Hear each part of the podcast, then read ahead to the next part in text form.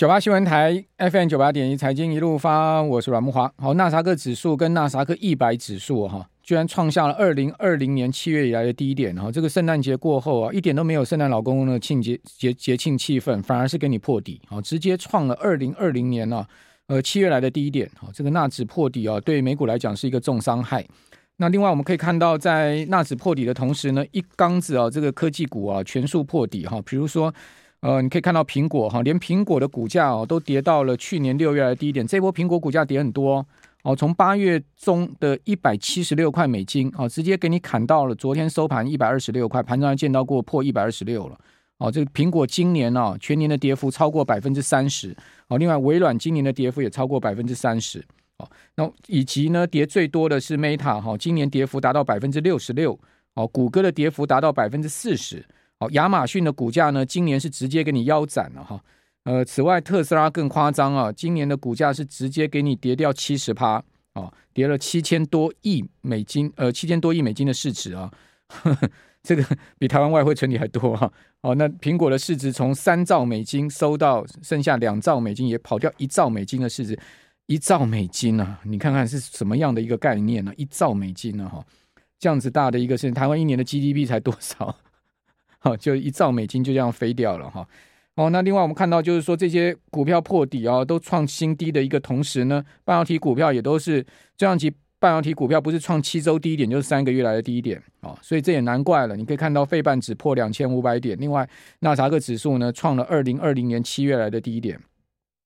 哦，油价也跌哈，油价美油失守七十八块钱美金一桶，布油失守八十二块钱美金一桶，分别都跌了将近三趴。哦，另外呢，最近债市也是往上冲，十年期美债殖率冲到了三点九，哦，那三十年期冲到了将近四趴，哦，两年期呢则是回到四点三三，那三十年期跟十年期国债殖率又冲到六周来的高点，所以最近又出现了股债双杀的一个格局哈。那这个到底是什么样的一个走势？是反映二零二三年的一个不吉利的讯号吗？我们晚上请教富兰克林投顾的资深协理杨佩玲，佩玲你好。哇大哥，各位听众朋友、观众朋友，大家好。拢无好消息了 哦，讲话了。呃，的确，其实，在圣诞节过后，其实应该是说，美国股市从这一波就是三大指数来看，大概它的波段高点就是在十一月三十号或十二月一号那一天。那那一天主要就是在于呃，联准会主席鲍尔提到，可能最快十二月份就会放缓升息的步调，所以带动了整个股市的上涨。之后，不过接下来就是包括了呃，包括了呃，就是像联准会的一个月中利率会议，把明年的一个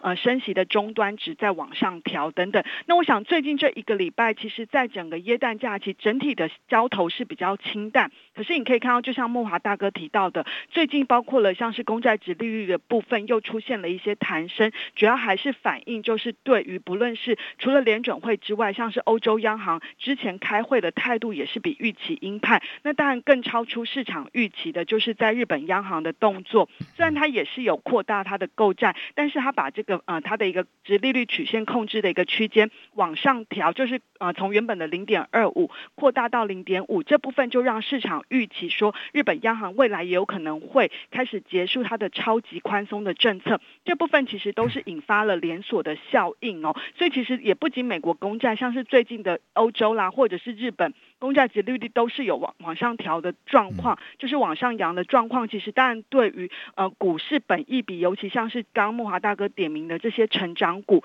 压力又会开始比较浮现。另外一个当然就是一直挥之不去，而且可能未来越来越越浓厚的，就是在于景气衰退的部分。那我们看到，其实像是美光之前公布出来的财报跟财测，就是相对的一个保守。那其实接下来就是从呃现在看起来，大家对于半导体的库存调整，其实各家厂商的一个看法有一点分歧哦。像 NVIDIA 可能估说明年可能第一季就有机会见到底部，但是 Qualcomm 或者是其他比较偏向于消费性电子这一部分，就看的可能要到年中，甚至要到第三季，这部分都让市场是有一些杂音的。那这部分呢？其实第三个因素当然就是在于中国的一个防疫松绑，虽然其实也一度带动了市场情绪是比较乐观，但是我们看到，因为中国其实它这种突然式的一个解禁之后，其实就会让疫情短线上是持续的升温。那即便它开放边境一月八号开始，但是你可以看到各国又开始比较担心它的一个入境这部分可能会造成新一波的疫情，所以都还是对中国的旅客有一波新的一个检疫制度。这部分我觉得都是造成整个市场气氛是相对比较不稳的一个状况。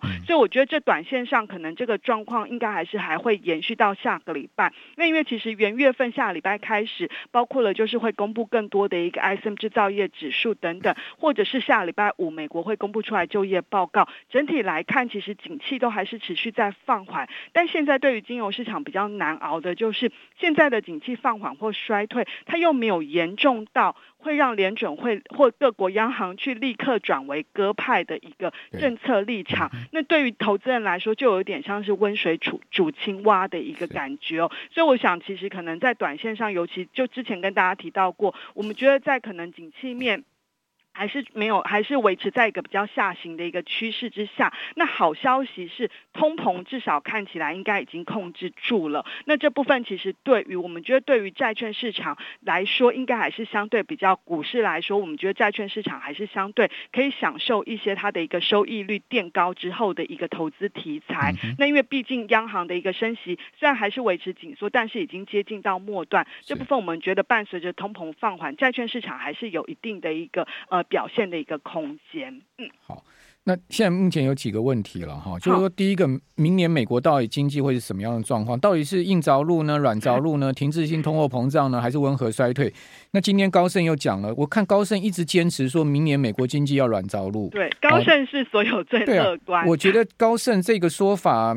真的能成立吗？这美国经济向来没啥软着陆的过去的历史经验呢、啊，呃，也就是说呢，你你一定要把你要把通膨压下来，你可能就是要有这个经济衰退跟失业率上升的这种代价嘛。对，对那你你你一方面经济还能成长，然后通膨下来，杠五加后康，我是有点不信高盛的说法，我不晓得呃富兰克林的看法是怎么样。那明年美国的经济你们怎么估？哎，其实的确，我们认为明年的一个美国经济，我们目前也是看说明年衰退的几率应该是有高达七到八成啦。那只是说它的衰退幅度可能还不会是像像金融海啸来的那么深，那可能就是在一个负零点五到负一个 percent 左右的一个、嗯、温和衰退。对对对，是相对比较温和，只是它的一个周期会走的比较久。那因为就是因为在于联总会不会那么快去进行转向，因为目前美国的尴尬的地方就是它的经济终端需求，你看得出来都已经有在弱化，不论是就业市场啦、制造业或者是什么新订单等等，但是它的因为有一些结构性因素造成它的一个呃薪资这一块其实还是相对比较呃就业市场还是相对比较紧俏的，那这部分会让联准会它的货币政策就变得比较呃需要在。呃，谨慎跟斟酌一点，那这部分我们觉得就会对经济来说，它对于经济面的冲击，在明年尤其可能呃上半年到第三季之间会变成全面的一个显现，那这部分就会形成比较大的一个压力。嗯，好，那呃联总会看失业率是升到四点六嘛，对不对？对，好，明年跟后年都是四点六嘛。嗯，哦，那 GDP 是零点五，后年是一点五嘛？哦如果我没有记错的是这样。对的，嗯。那呃，你你觉得呢？你你们觉得失业率，美国的失业率会升到四点六吗？还是说更有更有可能升到五趴以上呢？呃，我们目前是估，就是如果就失业率。大部分的呃券商大概都是估，如果要把通膨或者是薪资有效的克遏制下来，可能要到五个 percent 会比较有几率。那另外一个就是看所谓的职缺跟它的一个失业人口数，那现在都还对，对是现在都还在四百多万嘛，嗯、那可能这个要降到两百万左右才有机会。嗯、那其实你换算起来，大概失业率就是会从大概低档的三点五，可能要再加一点五个 percent，所以我觉得是有机会往五个 percent 这部分做靠拢啦。一一。一趴大概美国失业率上一趴大概就一百六十万人失业，对对对，大概是这样这样的一个概念了哈。好，那嗯，那那明年明年美国的企业获利呢？嗯、我看到现在比较乐观的认为说是持平今年的两百二十块美金嘛。好，那比较悲观的看到一百八十五。那那你们怎么看呢？呃，的确，如果就企业获利来看的话，老实说，现在看的大家我们觉得看的都还是比较偏乐观。如果就 FactSet 的预估来看，明年他们预估就是明年还有正成长大概五个多 percent 啊。那就像刚刚慕驊大哥提到的，如果预估就是基本情境是持平，大概就是像高盛的预估。那像呃 Morgan Stanley 比较保守，大概是估会衰退到十个 percent。那如果就过去美国企业获利出现衰退的中位数，大概平均也是衰退十一个 percent，所以的确，我们也是认为说有可能会出现衰退。呃，高就是可能八到就是十个 percent 上下，或者是可能就是八到十个 percent 左右。嗯、那如果是这样的话，以目前刚刚提到了，对于目前市场预估都还有正成长五点多个 percent 的话，你就看得出来现在的市场预估其实还是比较偏乐观的。对，那这部分当然就会逐渐反映在元月份之后的一个企业财报的一个跟财测展望的一个身上。好，嗯、那呃衰退十趴大概就两百块附近了哈。对对对，差不多是这样的一个情况。好，我们这边休息一下，等下回到节目现场。九八新闻台 FM 九八点一财经一路发，我是阮木华。我们有听众朋友讲说，应该也是我们石化界的朋友啊，说台塑石化有一场啊税修完之后，索性就不开车了，景气点点点点点。哦，那大家都知道这个大陆的经济情况哈，景气现在目前应该是很坏了哈，因为这个呃，就是说现在染疫的人数各方面哦，对原物料需求一定大落嘛。哦，所以今年第四季到明年第一季，中国大陆这半年的经济状况一定不好。所以台湾最主要出口到大陆的产业，其实石化业是一个很重要的。哦，那当然这样一个状况，我们可以预见石化业景气一定是差的啦。哦，那这当然这另外就全世界宏观经济情况看起来都不妙嘛。哦，明年就是呃各种各种上半年各种冲击面最大的一个最直接冲击最剧烈的时候了哈。呃，那另外在房市的部分啊，也有房仲业者说呢，呃，今年台湾房市猛虎变病猫哦，说二零二三就明年慎防获利回吐。那美国房市也出现很多问题哦，这个会不会有黑天鹅我不知道了哈。但是我们可以看到，美国房市最近疲弱的不得了哦。昨天公布出来十一月成屋签约销售指数月比啊跌了四趴。哦，估计是跌一趴，年比大跌了三十八点六趴，接近四成的一个成屋签约销售指数的下滑。那我们都知道，成屋签约啊，哦，这个销售指数啊，哦，是成屋销售的前期指标，哦，代表后面成屋销售也会很烂。为什么呢？因为你签完约大概一一两个月才会过户嘛，哦，才会变成是成屋销售嘛，所以是它是一个先领先指标，居然年比跌了快四成了。哦，那是连续六个月的下滑，降到史上第二低哦，这个数字是降到史上第二低，所以美国房市的状况也很糟嘛。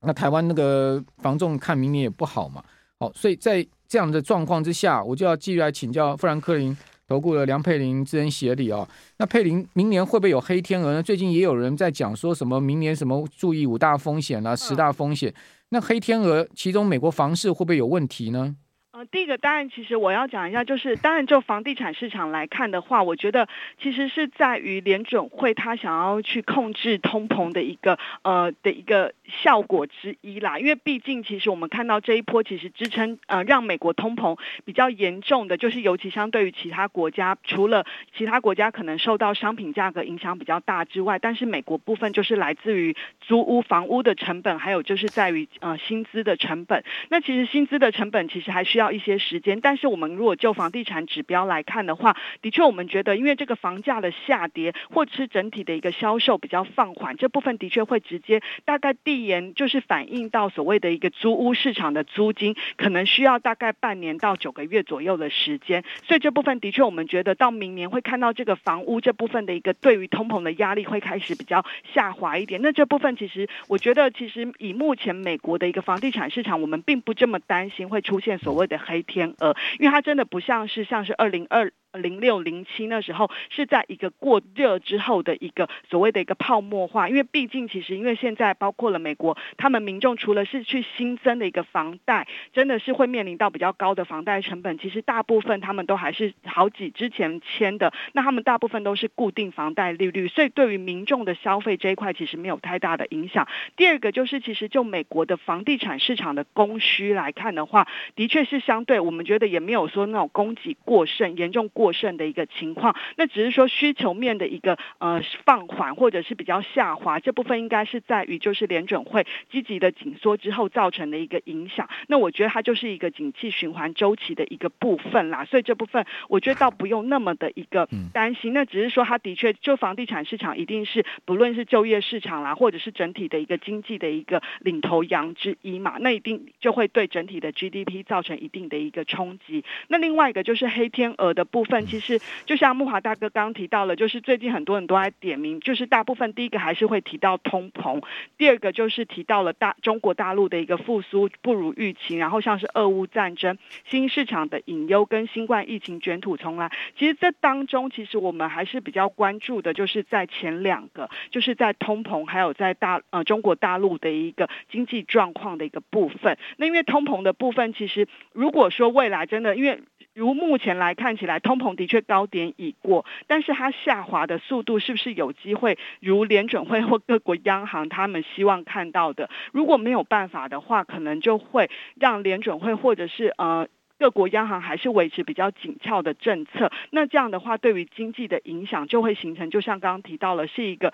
呃温水煮青蛙会。拖得更久，那这样的话，其实反而对金融市场来说又会变得更难熬。所以我觉得通膨还是一个比较大的一个变数啦。因为尤其现在的通膨已经不完全是联准会他们可以控制的，包括了像是去全球化啦，还有供应链的问题。那甚至像最近像是美国的冰风暴这种，就是会造成你这种运输的一个问题。这部分其实都是通膨的一个比较潜在的一个结构性因素。那可能就不是联准会他们透过去遏制需求，所以。可能够改善通膨的一个地方，那就中国大陆的部分，当然其实慕驊大哥刚有提到，就是目前我看就是在中国现在的一个防疫松绑过后，其实大家目前估中国经济这一波的底部应该是在明年的第一季，嗯，那所以从现在到明年的第一季，因为它就是在农历过年。过后可能疫情还会就是一个相对的高峰，那那时候就会影响到消费。可是到第二季之后，其实中国经济是有机会去摆脱它的一个就是过去几年的一个比较递延的消费的一个呃力道。那我们觉得其实对明年中国经济，我们倒是看的相对比较乐观一些。所以我觉得中国的一个部分反而是在大家现在看到很多利空当中。那因为它基期也比较低啦，所以我觉得明年中国或者是亚洲市场是有机会率先像是美国或欧洲先走出谷底，这部分的一个另外一个潜在的亮点。没错，我我我看法跟你一样，我也觉得明年下半年大陆这个财政政策、货币政策会全全部发力，把经济拉起来。对，他就是要走跟美国不同的经济循环周期嘛。对对，你这个我就要先先先先衰退，先先下滑，然后等你 等你等你下去的时候，我就要上来。啊，他就是要大陆。大陆现在一个整个它的一个政策，跟它的整个全世界经济的一个。呃，这个包括它金融，它走的就是要跟美国不同的周期，它就是要跟美国脱钩啊。这个现在看到，所以基本上就是刚刚卢佩林刚刚所讲，大概是这样一个情况了。我我看法也一模一样。那另外我们就是说，明明年美股会不会连跌两年？哦，这个今年美股跌定了嘛？哈，就是说全年零八年最大的跌势。对，你觉得明年会不会跌两年？因为现在一般投行看明年底，好，这个标普大概都是三千九到四千点附近。你你们的看法呢？呃，基本上我们是不觉不觉得会出现连跌两年啦，只是说它年终就是一年当中的波动会很大。那举例来说，刚刚木华大哥提，你说三千九到四千多点，还算是相对比较中性偏乐观。那像我看巴克莱资本，它估大概就是三七二六，如果就年底的目标，那大概就跟现在其实差不多。差不多。对，但是你看，你如果是呃指数的年终的低点，